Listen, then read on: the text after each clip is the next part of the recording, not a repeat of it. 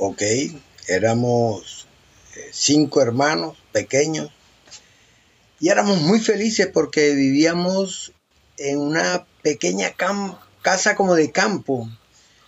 Y atrás de esa de ese barrio donde estaba ubicada esa casa había una gran ciénaga que es la ciénaga de la Virgen en Cartagena. Y esto estaba lleno de árboles pero por una extraña razón allá había una una lancha una embarcación abandonada. Y ahí nos reuníamos con mis hermanos pequeños y mis primos, que éramos muy unidos, y allá hacíamos cosas muy bonitas, y era increíble nadar, era increíble hacer zancochos, eh, y era una vivencia muy hermosa en ese monte solos, y con mucha libertad. Ahí hacíamos eh, barriletes acá, o cometas, y eso pasábamos todo el tiempo en una libertad absoluta.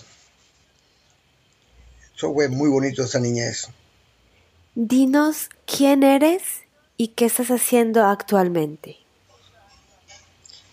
Mi nombre es Víctor Edwin Figueroa Pérez y actualmente estoy pastoreando en una congregación acá en Tasajera Magdalena.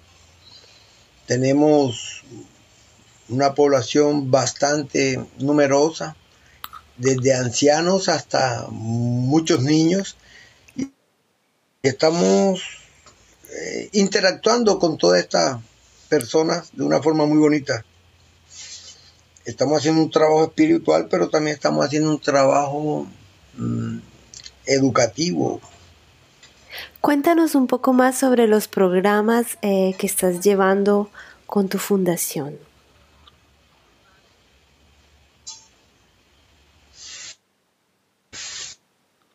Ok. Eh,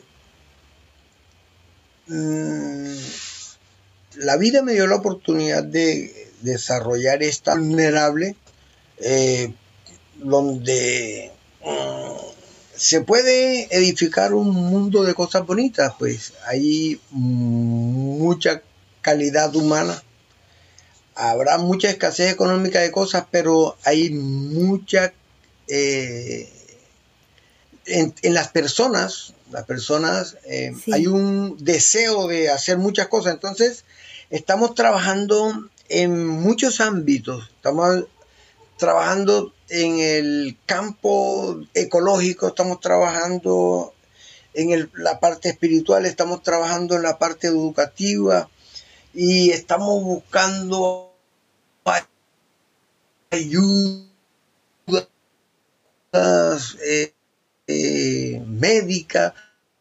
O es, es, es, un, es polifacético, bastante abundante, pero las personas tienen, con que estamos interactuando esto, tienen un deseo de superación infinitamente grande. Y esto es lo que nos ha ayudado a hacer cosas muy bonitas.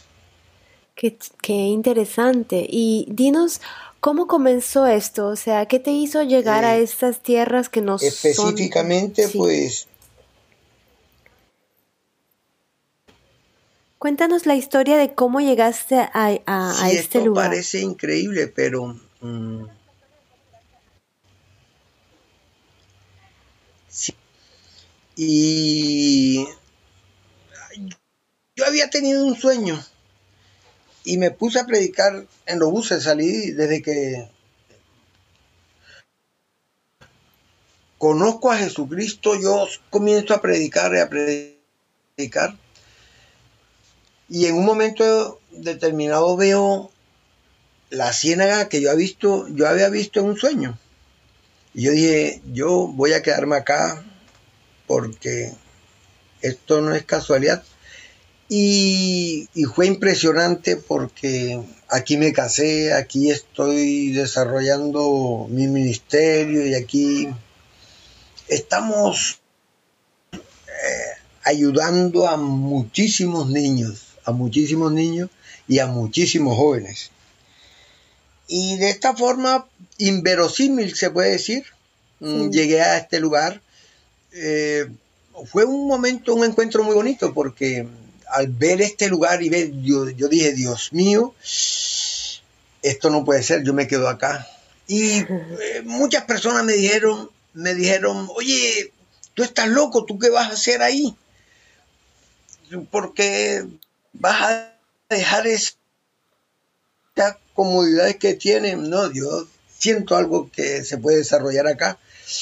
Y acá cada vez que estoy rodeado de ese pocotón de niños pintando, eh, eh,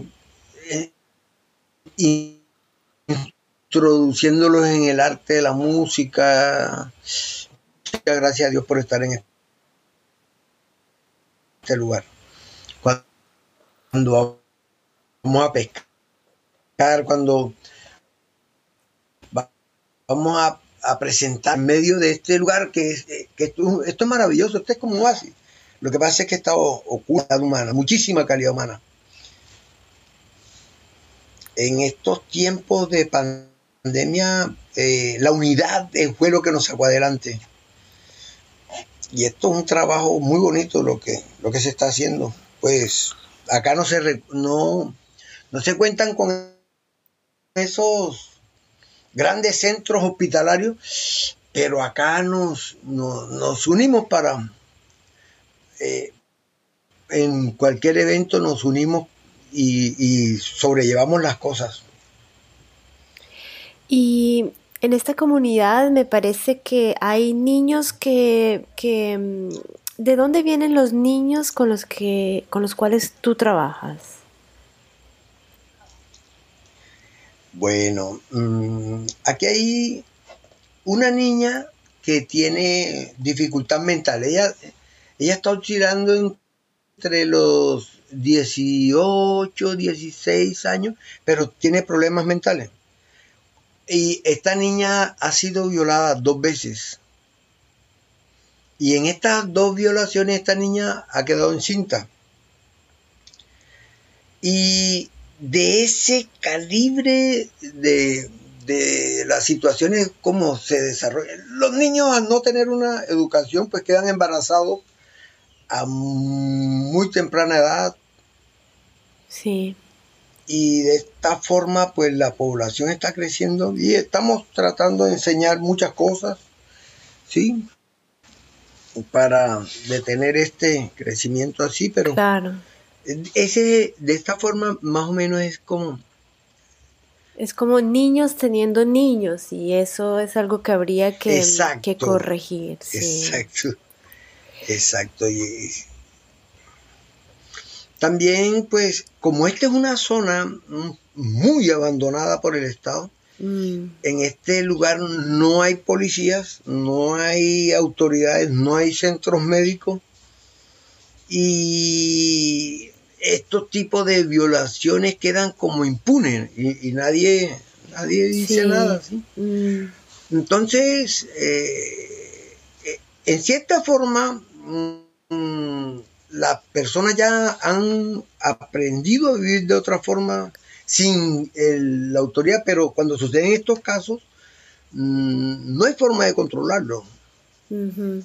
Y tú estabas diciendo que tú decidiste igual ir a un lugar en el que no hay ley, en el que no hay, que ha sido abandonado por, por, sí, que ha sido abandonado por el Estado, que ha habido muy poco, eh, poco eh, poca inversión ni económica, ni tampoco de atención, ni de desarrollo. Y tú, sin embargo, decidiste irte para ahí. ¿Por qué?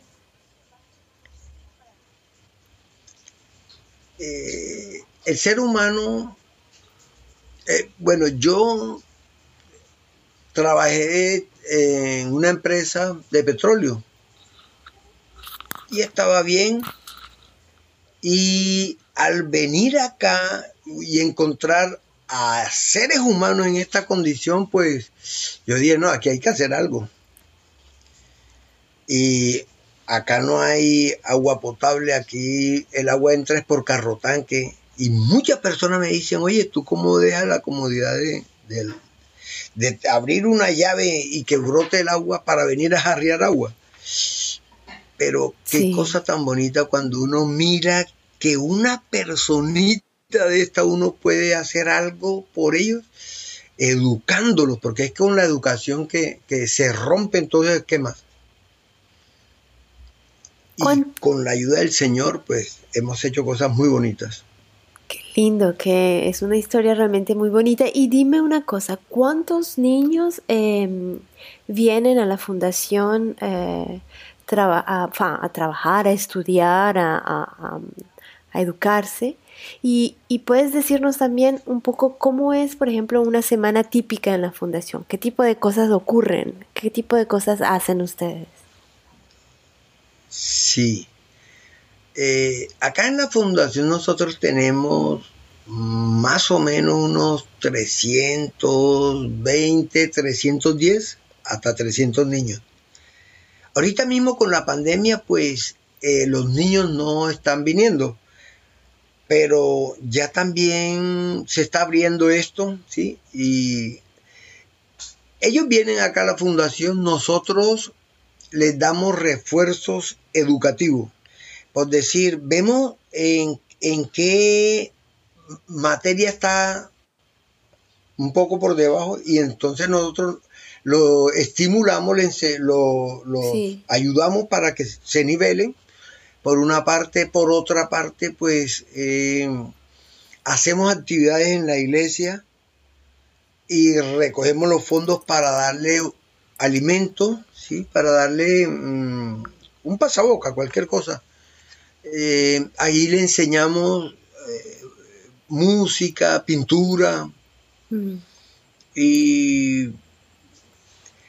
casi todo el tiempo están acá viniendo porque mm, como las mamis trabajan, las mamis y los papás están pescando, eh, nosotros le damos ese refuerzo educativo ese refuerzo bien bonito y, les gusta estar acá, pues. Y hasta ahora los recursos con los cuales has contado, por ejemplo, la pintura y bueno, las, las meriendas, eh, ¿cuál es el, origen de, los recursos que, tienes actualmente? Sí, vamos a escuela y vamos a cualquier lugar que nos brinden acuarela o cualquier cosa mientras que hacemos la diligencia. Ahora el Estado, pues hubo un accidente acá duro, parece que van a, prestarle más atención a las personas acá. Pero ha sido duro, ha sido con las uñas, todo lo que hemos hecho es prácticamente con la iglesia, con la iglesia hacemos actividades, compramos y vendemos cosas y de esta forma pues eh, sacamos los recursos.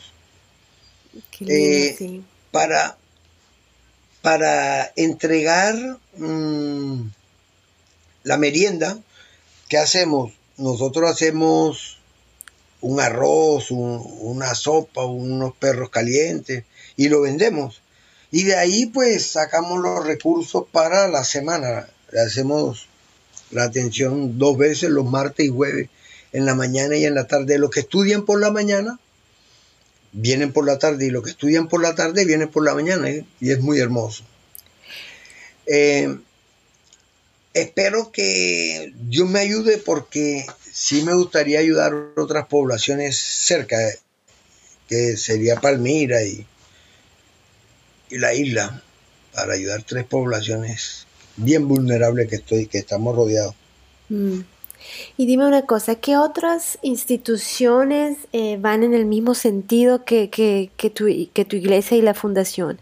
Ah, es decir, que están haciendo, uh, que están ayudando a los niños, que están, bueno, me imagino que esos niños eh, tienen acceso a la escuela. Me, me pregunto más bien. Si estos niños, el Estado pues los educa, sí, la educación pública, acá se llama educación pública. Y si cada hay, hay otras personas haciendo lo mismo, porque esto es demasiadamente grande y bastante mm, con la oportunidad de ayudar a muchas personas. Sí, hay muchas cosas que hacer, hay muchas cosas que hacer. Hay muchísimo, muchísimo trabajo. Aspiramos eh, consolidar esto de una forma tal de que los niños se concienticen en cuanto a la naturaleza, o sea, educarlos para un, trabajo ecológico con ellos mismos. Y este proyectado un, trabajo visualizando que estos mismos jóvenes y estos niños eh, interactuemos muy poderosamente con la ciénaga, que es la fuente pues, de, eh, económica de este lugar, la Ciénaga Grande del Magdalena. ¿Puedes describirnos justamente, eh, me encanta que, menciones esto, este trabajo de ecología con los niños y de reforzar la relación que ellos tienen con la ciénaga. Me pregunto si podrías describirnos esta ciénaga para aquellos que nunca la hemos visto y que, y que tal vez no tenemos ninguna idea de cómo podría ser este lugar que, capturó a, tal punto tu corazón y tu espíritu. Sí, pues estamos ubicados en la parte norte de, Colombia, entre Barranquilla y Ciénaga Magdalena. Cuando se mira en el mapa, eso es un hilito que comunica el Océano Atlántico con la gran ciénaga de Magdalena. O sea que nosotros estamos eh, suspendidos en, un hilo de tierra. De hecho, eh, cuando hicieron la carretera para unir los dos puntos, uy, eso hicieron un terrible daño ecológico al mangle que eh, con el tiempo se está recuperando. Mm. Eh, esto es una ciénaga extremadamente amplia y demasiado llena de diversidad de aves. Eh, cuando hay tiempo de camarón, también hay abundante camarón. Y cuando hay el tiempo del pez da bastante pescado, ¿sí? De hecho, sostiene a todo el, el pueblo. Sí. Lo sostiene. Me parece que la... Perdón. Te corté, perdona. Continúa. No, no te preocupes. Es, es, algo muy bonito. Eh, algún día, algún día, pues aspiro a, mostrar esto con videos para comenzar a hacer ese trabajo ecológico que también se puede proyectar eh, criaderos donde, eh, que eso es lo que está en el corazón, hacer criaderos, donde se produzcan peces pues, para la comercialización, peces locales, nativos para la comercialización y de esa forma pues eh, enfrentarnos a la pobreza. Claro. Lo, ideal sería eh, que todos estos proyectos, por supuesto, sean llevados por las personas, los habitantes de la ciénaga, que estoy viendo en el computador, son alrededor de ciento, eh, permíteme, tú me dices si me, confundo, pero son 105 mil habitantes en la ciénaga grande de Santa Marta. Sí, exacto. Sí, por ahí está. Y en las poblaciones parafísicas y, la, del continente, como ellos nos llaman, eh, sí hay más o menos esa cantidad. Ya. Y cuéntanos un poco más sobre esta biodiversidad, porque Colombia también es uno de los países con el más alto si no es la más alta tasa de, diversidad en términos de ornitológicos de las aves. Eh, ¿qué, ¿qué, tipo de aves, por ejemplo, em, bueno, ¿qué, qué, nos puedes decir sobre, sobre esta diversidad que tú, es, sí, hay, Hay flamenco rosado, hay martín, pescador, hay pelícanos, hay una cantidad de, cigüeñas, hay eh, gaviotas, hay patos. No, sí, es, esto es demasiadamente rico, canario, eh, azulejos.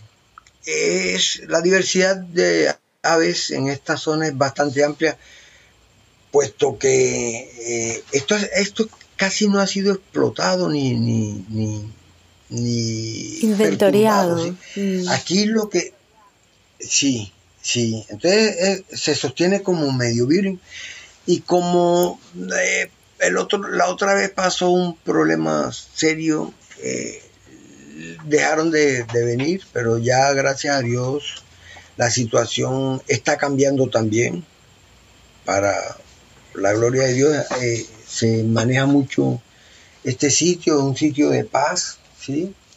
Ahorita con esta reducción de, la guerrilla, esto ha tomado, ha tomado otra, matiz y es, creo que es tiempo de hacer cosas bonitas, ya que Dios está permitiendo esta oportunidad de, de, de llevarse también esta otra violencia que también esto fue un medio de reclutamiento de menores, que fue muy triste todo esto.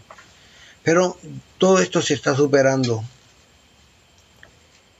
Sí, es verdad que eso ha sido una carga muy pesada que, que, que, que, los, los, sitios rurales de Colombia han tenido que cargar, ¿verdad? Es, es um, este, esa historia de la violencia que ha sido tan que forma parte tan intrínseca, ¿verdad?, del país. Sí. Cuéntame, tío, es que de alguna forma, eh, bueno, háblanos un poco sobre, eh, por ejemplo, cómo, cómo tú hablas de, por ejemplo, educar a los niños a interactuar eh, con la, con la, con la, con la ciénaga y con, el medio ambiente en el que se encuentran, que es tan rico en diversidad. ¿Qué tipo de cosas hacen ustedes para, eh, para educarlos justamente en, este, en esta interacción? O, ¿cómo, ¿Qué tipo de, actividades y, o de acciones hacen para...? Sí, hemos hecho eh, limpiezas. Antes los callejones pues, estaban absolutamente sucios. Y con los adultos pues no hemos ido a limpiarlo, pero hemos llevado a estos jóvenes a estos niños también. Y colocamos unos letreros en los callejones y ya al día de hoy pues la gente no arroja plástico. Y con ellos estamos haciendo ese trabajo, ese trabajo y ellos han respondido, han respondido a este, a esta, a este saneamiento ambiental. Sí, y Estamos hablándole que no casen los pájaros, que se están acabando y que todavía Dios nos tiene acá rodeado de, esos pajaritos.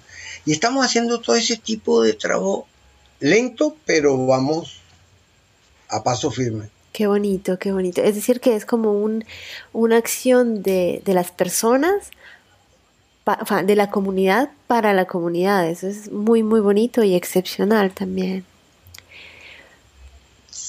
si hemos eh, sido un, poco ejemplo de que podemos cambiar, ¿cierto? Eh, cuando llegué, comencé a construir primero una cocina, ¿sí?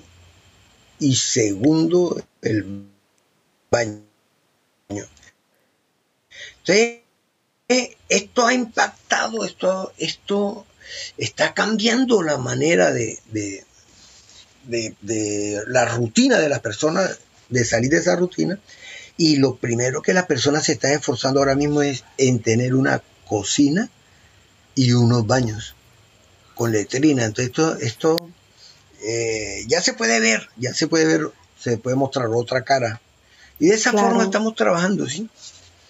Es un trabajo silencioso, pero eh, muy diciente. Ya la gente ahora se preocupa entonces por mm, hacer mejorías a su casa. Y ahora hay como una competencia del que, del que tenga su casita más presentable, ¿cierto? Qué bonito, sí, claro. Haciendo con el ejemplo cosas bonitas.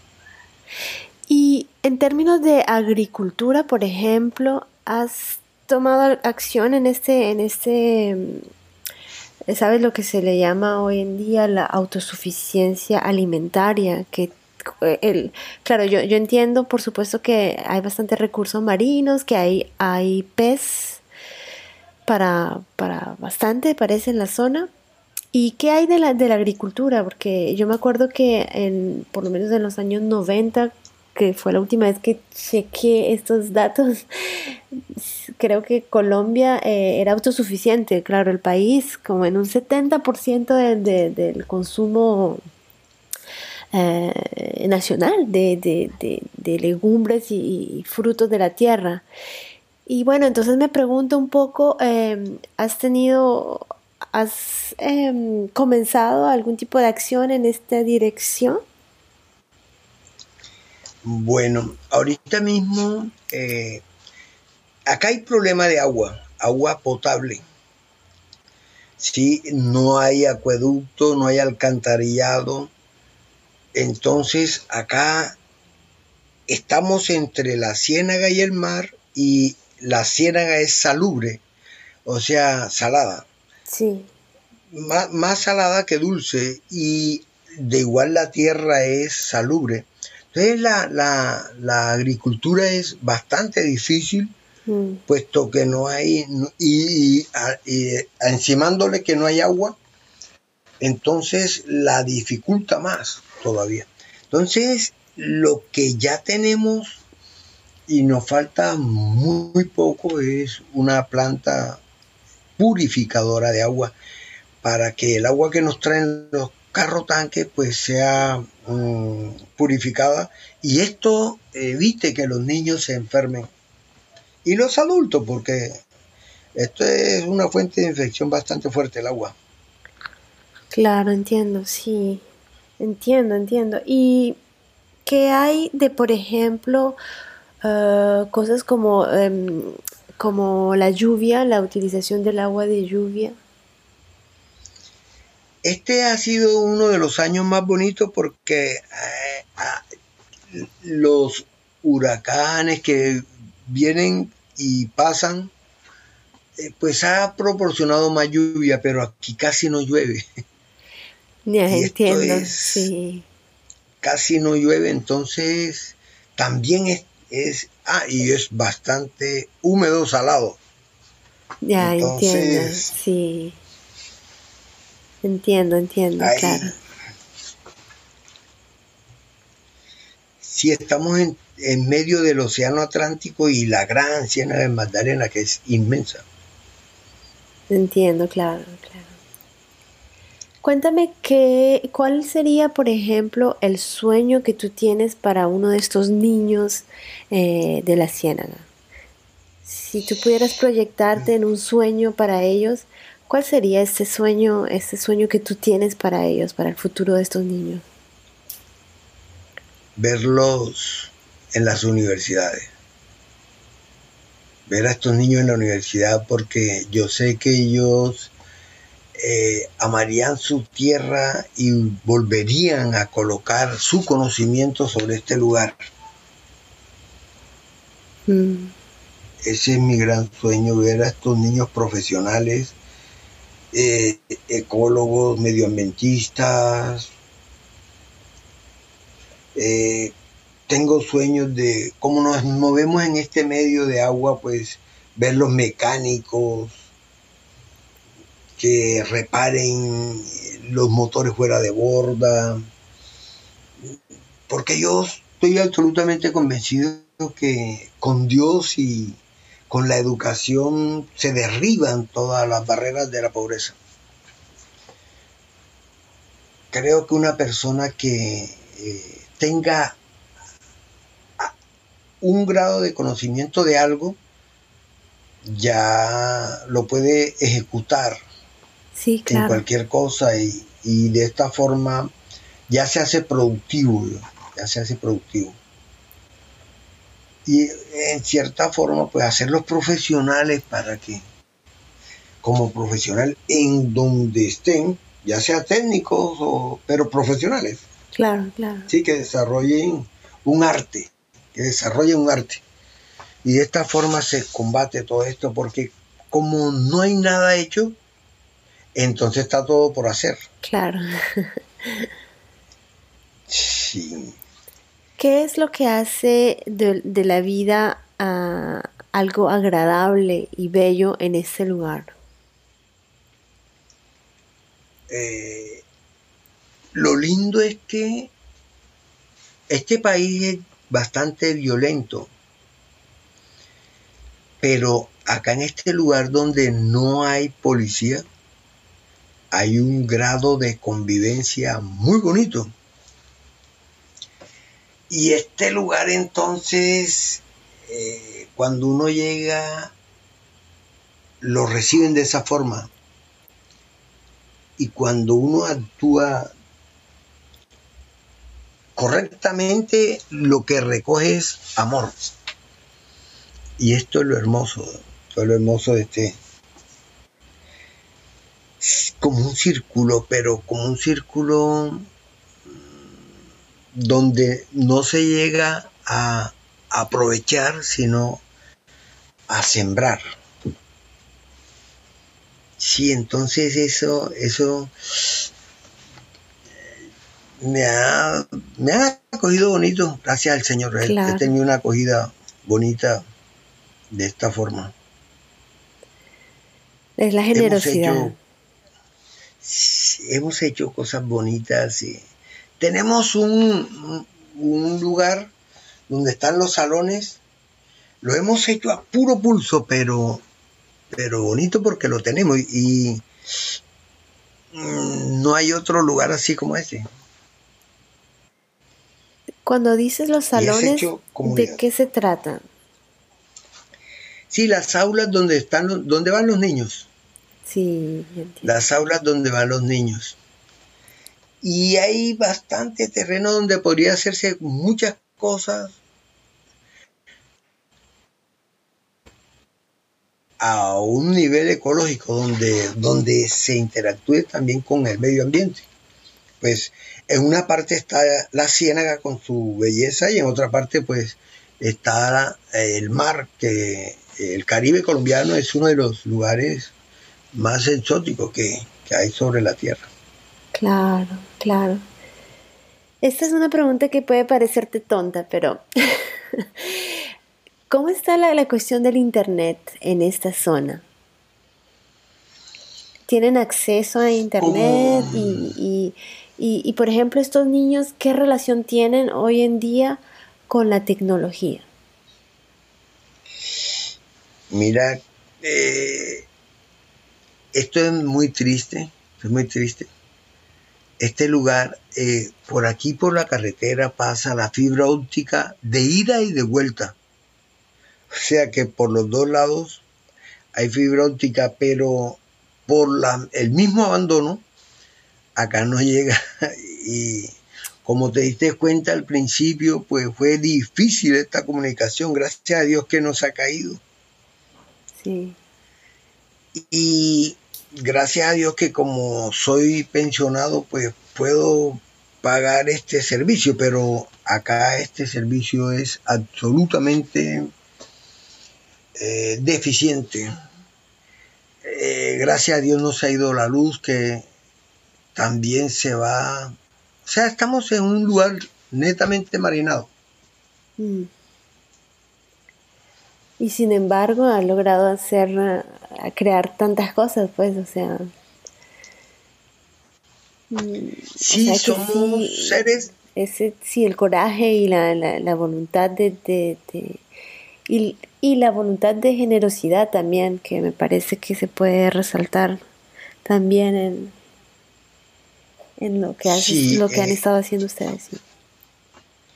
De vivir en este país de conflicto, de guerra, así, metido entre, eh, tú eres de izquierda, derecha, del centro, oye, eh, es tiempo de colgar las armas y es tiempo de trabajar por el ser humano.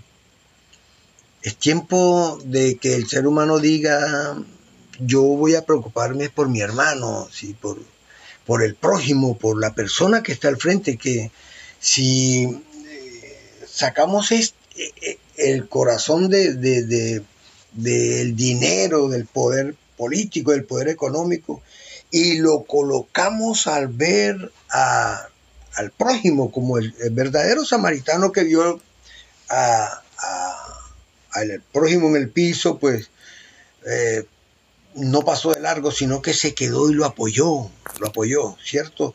Y, y, en cierto sentido se trata de hacer ser un ser humano, ¿cierto? Que esto es lo que apuntamos, a ser un ser humano, porque es que, oye, donde eh, todo ha sido violencia, pues vamos a mostrar un poco de calor humano. Claro. Un poco de calor humano no, no, le cae mal a nadie, un poco de calor. Dino, dinos, para cerrar, eh, Víctor, si pudieras enviar un, mensaje, a, por ejemplo, un email a, las personas de tu comunidad y a las personas, a las otras comunidades cercanas a, tu región, ¿qué les dirías? Sí, le diría primero que miremos eh, al ser humano que está al lado de él. Esta pandemia tiene que enseñar muchas cosas, ¿cierto? Este, a, que nosotros valoremos un poco más la vida, que somos frágiles. Yo creo que esta pandemia le cambió a todo el mundo o, o le bloqueó a todo el mundo sus planes. Esta pandemia podemos decir que fue un stop a, a la rapidez con que nos estábamos moviendo pero con tanta muerte también podemos decir, oye, qué bonito dejar huellas de amor. Y a todos los que me están oyendo y a todos los que pueden escucharme, mm, le pido que miremos este punto y juntos, juntos, trabajemos, juntos trabajemos en pos de, de ancianos, jóvenes, caballeros, damas, porque eh, trabajemos en pos del ser humano, en pos del ser humano.